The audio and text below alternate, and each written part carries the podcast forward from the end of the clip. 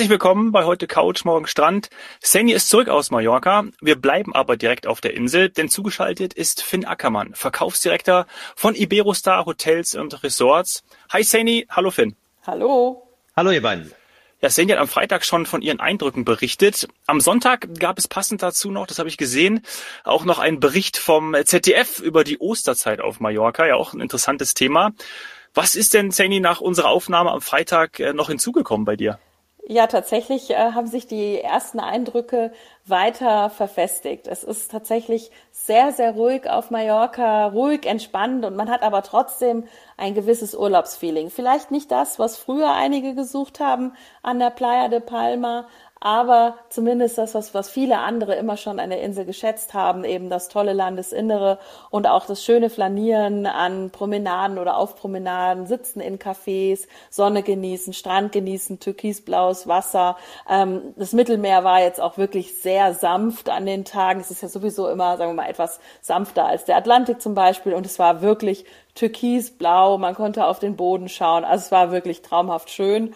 Und ja, diese Eindrücke von Ruhe oder wie haben wir es auch genannt in der letzten Folge von, von Entschleunigung, ja. die, die haben sich noch verstärkt. Äh, mein Highlight, das hast du ja schon gesehen, das haben wir in unseren Instagram Stories auch ähm, eingebaut, ist, dass man vor dem Megapark, und wer den Megapark kennt, Playa de Palma oder El Arenal, der weiß, was da sonst äh, im Sommer los sein kann. Aber genau vor dem Megapark, an dem trotzdem ja sehr, sehr schönen Strand, wurde dieses Mal nicht gefeiert, keine Ghetto Blaster, keine Musik, keine, kein Alkohol, sondern es wurde geangelt. Wer sich mit Angeln auskennt, der weiß, dass Fische sehr geräuschempfindlich sind und das eigentlich nicht gut haben können, wenn da sonst Party gemacht werden würde. Also das ist für mich das Sinnbild von dem, was im Moment passiert. Es ist alles viel, viel ruhiger, es ist naturverbundener, es ist wunderschön und deswegen kann man sogar angeln. Also einfach in den Sand stellen, Rute ausschmeißen und dann äh, beißt auch was an. Ich habe tatsächlich wirklich auch Fische im Netz gesehen, ja, und so groß, dass ich nicht damit gerechnet hätte, dass man die dort fangen kann. Das ähm, haben wir ja auch schon mal in anderen Medien gehört oder in Berichten, dass Fische zurückgekommen sind, äh, dass man einfach auch mal größere Fische wieder gesehen hat. Und ja, das ist ein einer der Nebeneffekte von von Covid.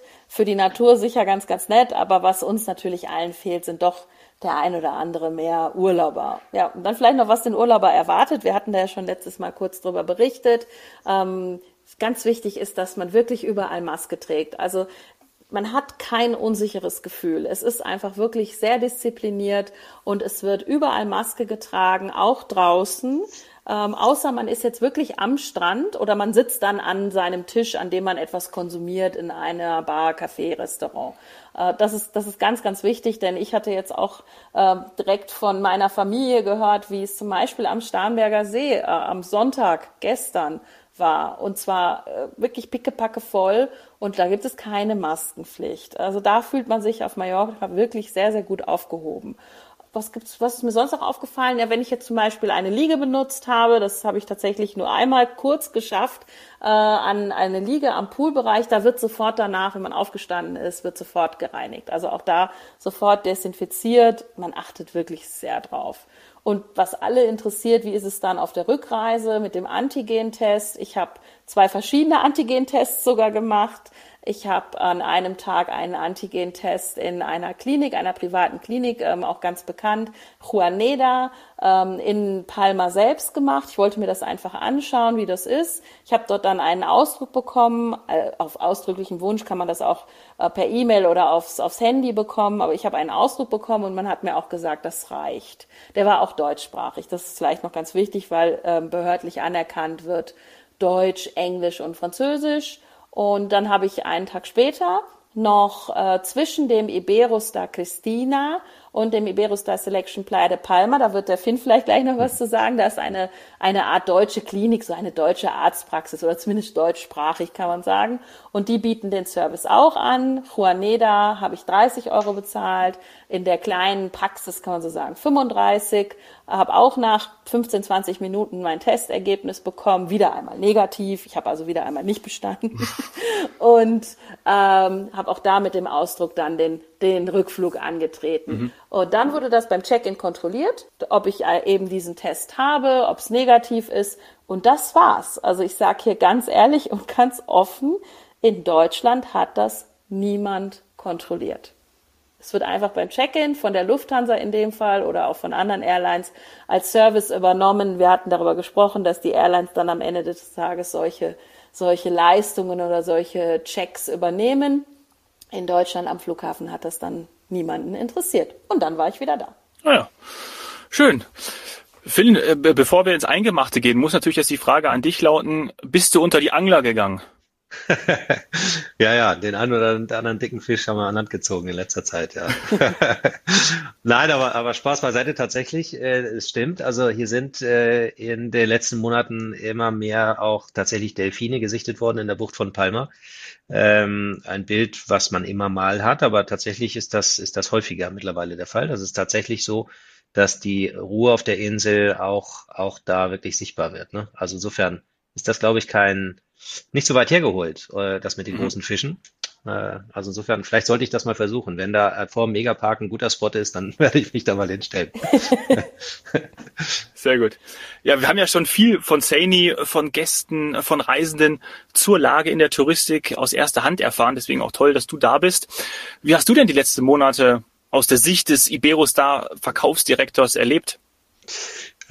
Ja, es ist natürlich eine Achterbahnfahrt gewesen, wie wahrscheinlich für die allermeisten Menschen, äh, nicht nur in Deutschland, sondern auf der Welt. Für, für mich natürlich persönlich ganz genauso. Ähm, und für uns jetzt als Iberostar Hotels äh, war das natürlich einfach ja eine sehr sehr krasse Zeit. Ne? Also ich meine, das ist ja jetzt schon 14 Monate, glaube ich, fast. Also wir, wir haben am Anfang natürlich mhm. ja von diesem Total-Lockdown in, in dann teilweise Öffnung. Letztes Jahr im, im Juni hatten wir ja hier auf Mallorca den, den, äh, die, die, die Öffnung dann ähm, zeitweise wieder. Das ging dann bis Ende August, äh, Anfang September. Dann ging es leider wieder zu. Ähm, ja, da waren die Kanaren plötzlich irgendwie oben auf, weil da dann äh, zu der Zeit kein Risikogebiet war. Das ging dann leider auch irgendwann mhm. äh, kurz vor Weihnachten, glaube ich, wieder zu. In der Zwischenzeit hatte die Fernstrecke dann Dominikanische Republik, Mexiko und Kuba und sowas hatten dann äh, geöffnet. Also unser Vorteil ist, als globales Unternehmen haben wir natürlich irgendwie mit vielen Ländern zu tun, haben ja über 100 Hotels in, in, in 17 Ländern äh, und da geht immer irgendwo irgendwas. Und das ist ganz, ganz tröstlich, muss man sagen, weil man äh, kann natürlich jeden Tag irgendwo sich im Elend wälzen und, und gucken, äh, wo alles nichts geht. Oder aber man macht es genau andersrum, dass man einfach sagt, okay, jetzt geht halt momentan vielleicht nichts auf den Kanaren oder wenig, äh, dann geht vielleicht mehr in der Dominikanischen Republik oder auf Mallorca. Und so versuche ich mich natürlich hier ein bisschen, äh, ja, auch mit der gesamten Truppe, mit dem ganzen Team äh, zu motivieren. Und äh, ich glaube, dass äh, wir ja deutliches Licht am Ende des Tunnels sehen und, und das eben, äh, ja, es alles eine Frage der Zeit ist, wann wir wirklich hier auch wieder voll unterwegs sein werden. Ähm, ja, Saini hat es ja gesagt, äh, man kann ja reisen, man kann auch jetzt reisen, man kann nach Mallorca hervorragend reisen, man kann auch auf die Kanaren reisen. Ähm, äh, aber klar, äh, man muss halt eben einfach wissen, was einen wo erwartet. Deswegen ist es natürlich toll, dass ihr diesen Podcast macht und auch den Leuten erklärt, äh, wie die Lage im Ziel ist. Hm. Genau, weil wir, wir tatsächlich, wir, wir würden natürlich am liebsten jeden mal interviewen, der in den letzten Wochen und Tagen gereist ist. Also auch auf meinem Rückflug ähm, war der Flieger wirklich gut gefüllt und, und die Menschen waren happy. Auch das Wort dankbar, was ich ja so oft verwende, die waren auch alle dankbar.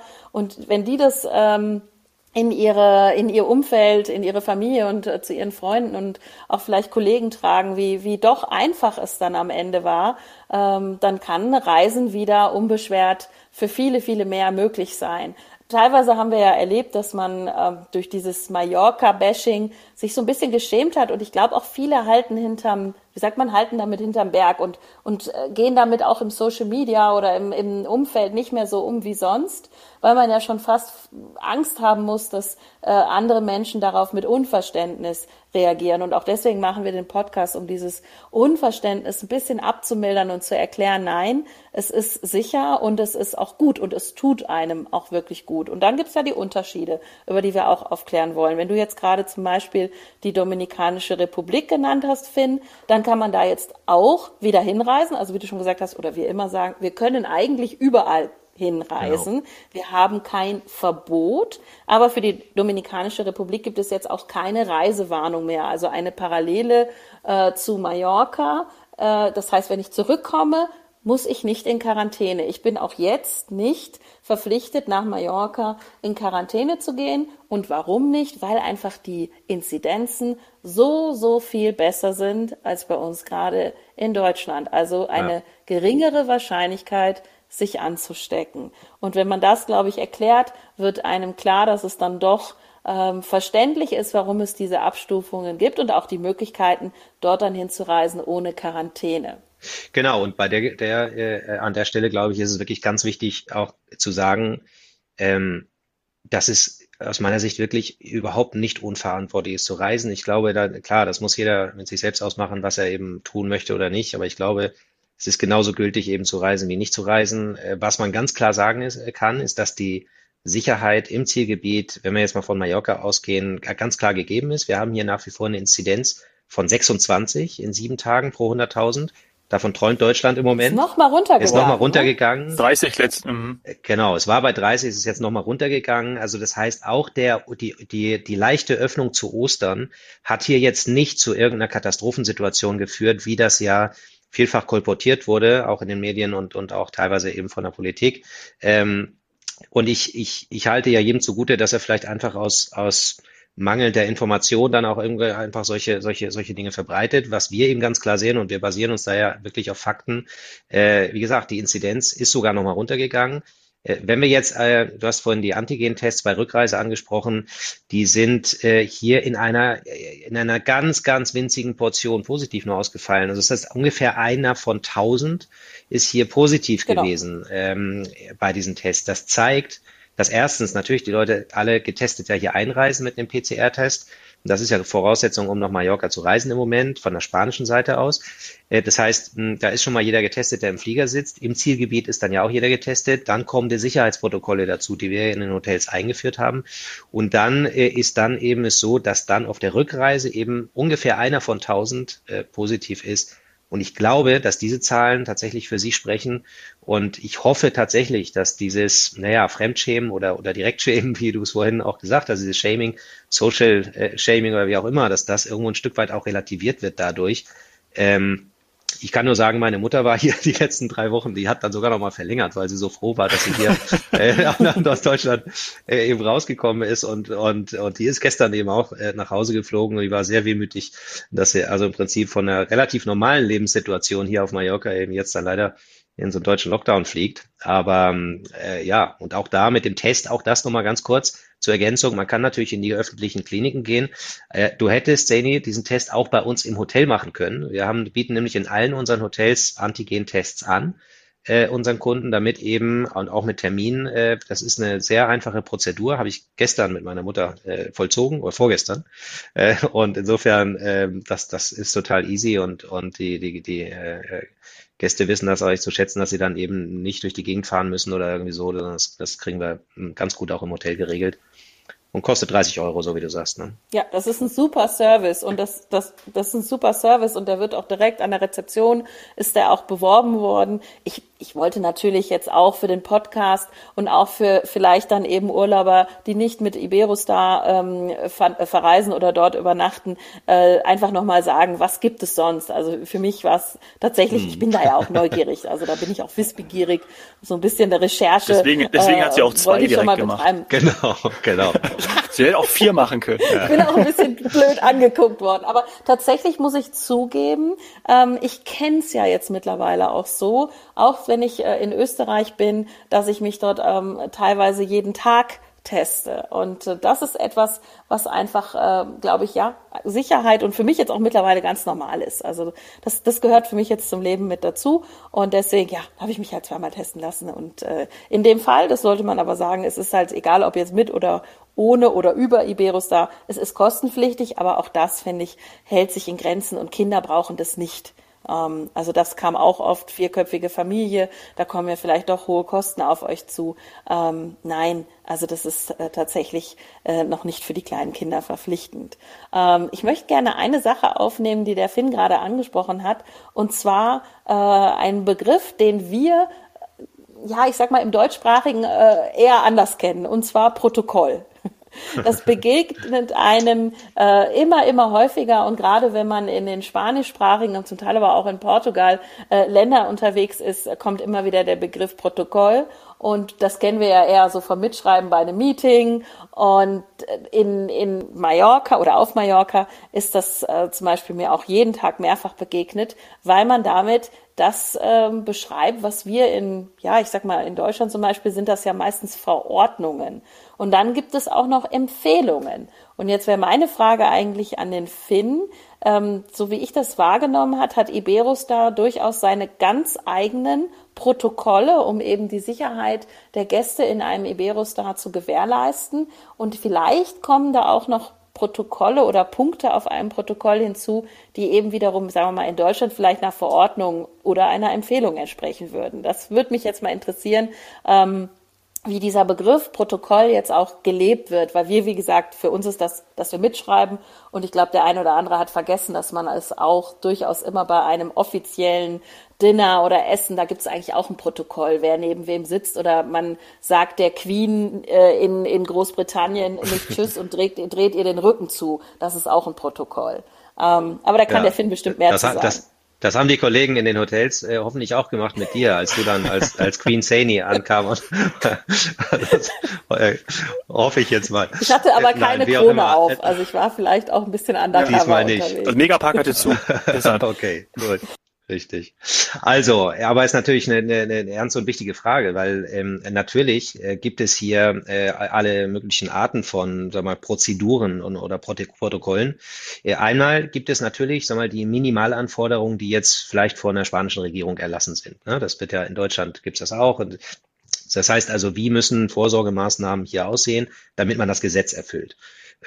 Das kann zum Beispiel auch sein, äh, dass äh, die Restaurants äh, nur bis zu einer bestimmten Uhrzeit geöffnet haben dürfen oder dass, hm, keine Ahnung, bestimmte Anzahl von Menschen nur ähm, äh, im, im, Restaurant sein dürfen oder sich auf der Terrasse aufhalten dürfen. Ne? Das, sind, das sind dann sagen wir, offiziell gesteuerte Protokolle.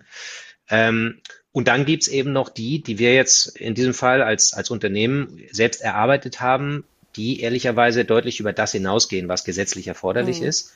Dazu haben wir mit einem ähm, medizinischen Beirat äh, gearbeitet, der ziemlich hochkarätig besetzt äh, ist. Ähm, und das sind Menschen, die für die WHO gearbeitet haben oder noch arbeiten und die tatsächlich auch in dieser Pandemie beraten, Experten in öffentlicher Gesundheit äh, und so weiter, die mit unserem Operations-Team, also mit den Leuten, die da so im Hotel die Leistung erbringen, mit den Hoteldirektoren und so weiter, äh, einfach ganz klar Richtlinien erarbeitet haben, die für uns Gültigkeit haben und die vor allen Dingen auch weltweit Gültigkeit haben. Also das heißt, unsere Protokolle sind weltweit mh, hm, ziemlich gleich. Also zum, zu 95 Prozent wird man dieselben Protokolle äh, in jedem Land finden und in jedem Iberostar-Hotel weltweit. Es sei denn, es gibt mal irgendwo ein Land, wo dann tatsächlich punktuell mal einfach eine andere Restriktion legalerseits dann noch erlassen ist, die dann ähm, ausnahmsweise mal doch mal schärfer wäre als unsere Protokolle, wie zum Beispiel zu bestimmten Zeiten in Mexiko durfte man eben nur 30 Prozent der Fläche der Terrassen nutzen. So, das würde dann natürlich ähm, übertrumpfen. Mhm. Aber grundsätzlich kann man sagen, da sind über 300 Maßnahmen, die wir äh, eingeführt haben. Ähm, und nicht alles sieht ja der Kunde, sondern das, das sind ganz viele kleinteilige Dinge, die wir einfach in unseren täglichen Routinen äh, in den Hotels geändert haben, damit wir ein Höchstmaß an Sicherheit gewährleisten. Und das kann dann das Putzmittel sein, was getauscht ist äh, gegen ein, ein ähm, stark desinfizierendes Mittel. Das äh, können dann sein ähm, Richtlinien, wie das Buffet äh, äh, aufbereitet wird, äh, bis hin zu ähm, Protokollen, wie oft und mit welchen äh, Mitteln die, die, die, die, die Liegen gereinigt werden. Du hast es ja vorhin mhm. beschrieben. Ähm, und so weiter und so fort. Abstandsregeln, alles, was wir eben so kennen. Aber das geht natürlich, greift sehr, sehr tief in unsere äh, ganz unsere regulären Prozesse ein. Aber es ist natürlich extrem wichtig. Und ähm, bei uns ist ja äh, der Fall, dass wir neben der Gesundheitssicherheit, die wir natürlich in diesen Zeiten mehr als je zuvor im Blick haben müssen, wir ja auch als Unternehmen ein sehr starkes Commitment in Richtung Umweltschutz, Umweltbewusstsein, Sustainability haben. Und da passt es dann eben auch nicht zusammen, irgendwelche Gummihandschuhe oder sowas dann einzuführen, die dann alle weggeschmissen werden oder irgendwelche Plastik, äh, Einmalplastik-Dinge da äh, zu erfinden, die im Übrigen mhm. auch gar keinen erweiterten Nutzen haben, was, was äh, mal wissenschaftlich belegt ist. Äh, aber das sieht halt irgendwie dann sicherer aus, vielleicht für irgendeinen Gast oder sowas. Aber das ist tatsächlich Blödsinn. Also das braucht man nicht. Und das heißt, wir, für uns war dann die zusätzliche Challenge auch noch, diese über 300 äh, Maßnahmen übereinzubringen mit unserem Anspruch an Gesundheits, äh, an, an Umweltschutz. Ähm, und dann eben nicht, mh, hm, sag mal, das eine wieder einzureißen, indem man das andere einführt. Und das haben wir, glaube ich, ganz gut hinbekommen.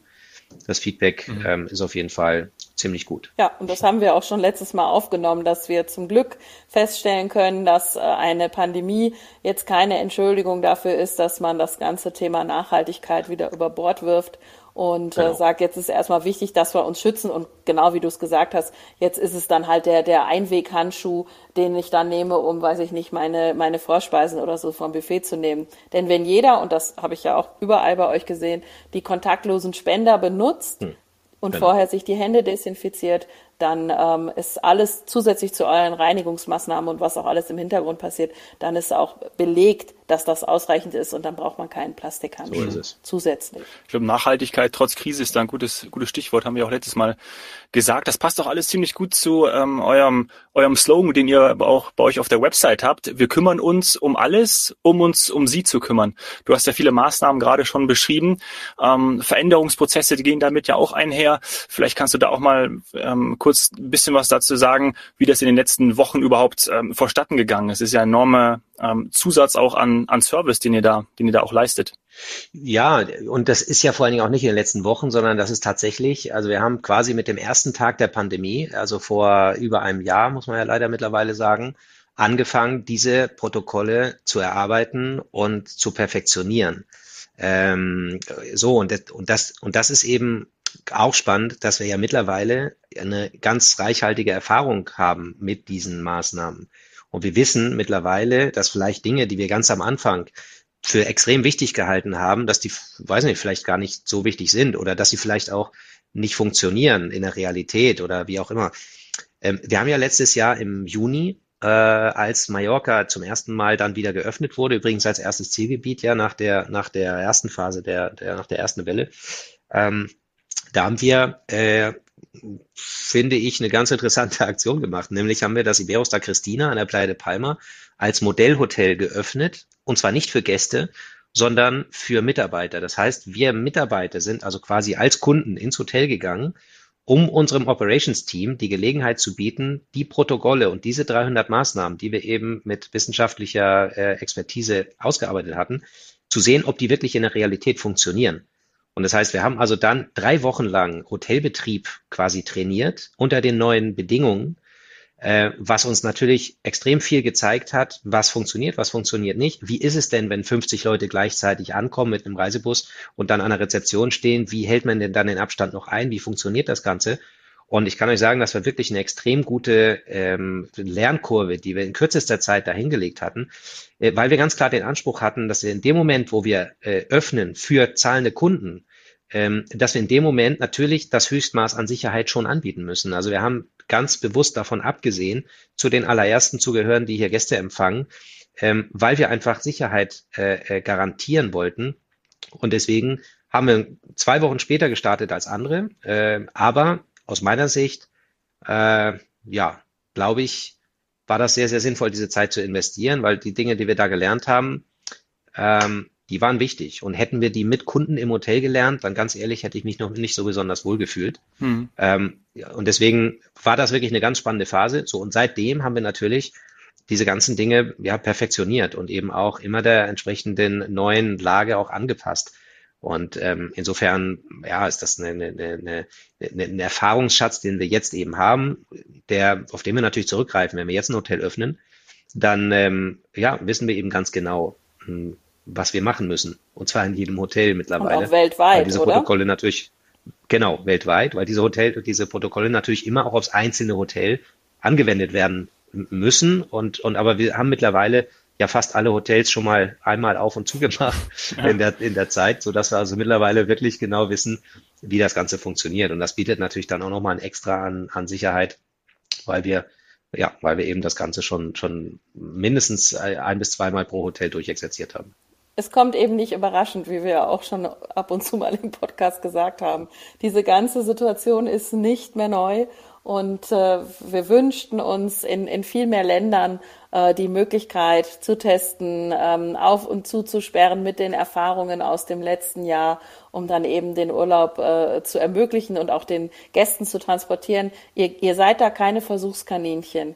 Genau. Das ist, das ist geprüft und das hat sich auch bewährt auch hier wieder, wir haben aus dem letzten Jahr, und da war ja viel auf, jetzt ist es ja leider gerade so die Schwebephase, aber im letzten Jahr hatten wir durchaus Monate, in denen sehr, sehr viel fast überall auf war. Ähm, und da, da wissen wir, dass, ähm, wenn man es richtig gemacht hat, so wie ihr, gibt es keine Fälle, keine Explosionen, keine Brandherde und, und, und keine Inzidenzen, die die ähm, über das ganz, ganz niedrige Niveau vor Ort hinausgegangen sind. Wir hoffen, dass das jetzt auch seinen Weg in die Medien findet.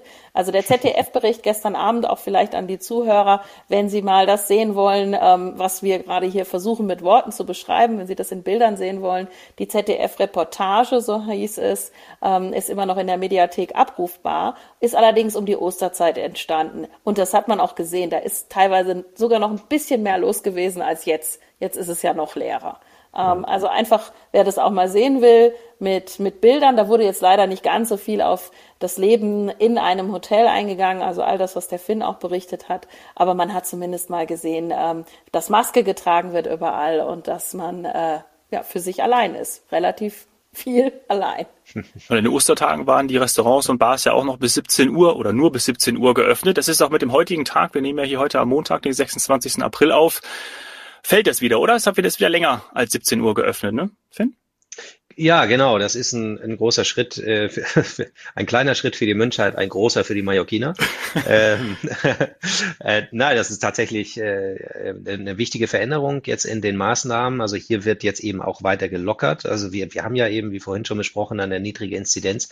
Äh, und eine der Maßnahmen bisher war eben, dass Restaurants im Außenbereich geöffnet haben können und, und, und, und auch haben.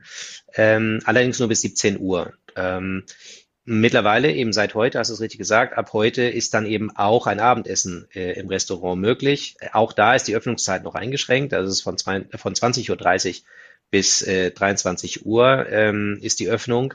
Ähm, aber okay, damit ist zumindest jetzt nochmal, ein, ein, sagen wir erstens für die Restaurants natürlich ein wesentlicher äh, wirtschaftlicher Faktor irgendwo dazugekommen, der, der das Überleben sichert und zum anderen natürlich aber auch für die Gäste und für die für die Kunden und für natürlich für für uns alle, für mich als allerersten, der natürlich ja ger gerne auch abends mal irgendwo in ein Restaurant Kann geht und das können wir halt jetzt machen.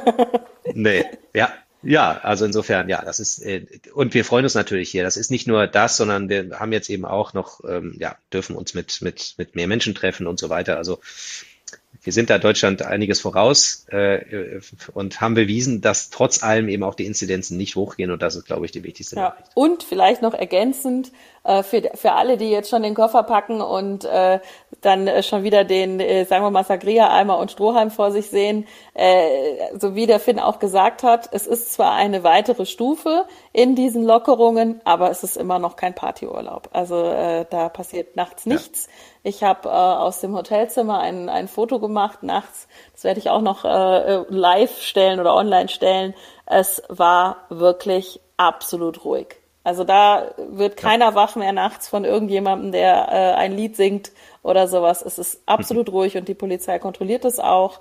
Äh, und das ändert sich jetzt nicht, weil 11 Uhr, wenn wir ehrlich sind, Finn, also in Spanien ist ja 11 Uhr eigentlich, da geht's ja eigentlich erst los, oder? Ja, vielfach, vielfach schon. Das ist schon richtig. Wir haben im Moment eben noch eine Ausgangssperre hier von 23 Uhr äh, an abends. Ähm, das heißt eben, dass man dann eben im Hotel sein, sein muss äh, oder eben zu Hause. Ähm, aber okay, ähm, immerhin. als ja, ne, eben, immerhin, äh, immerhin.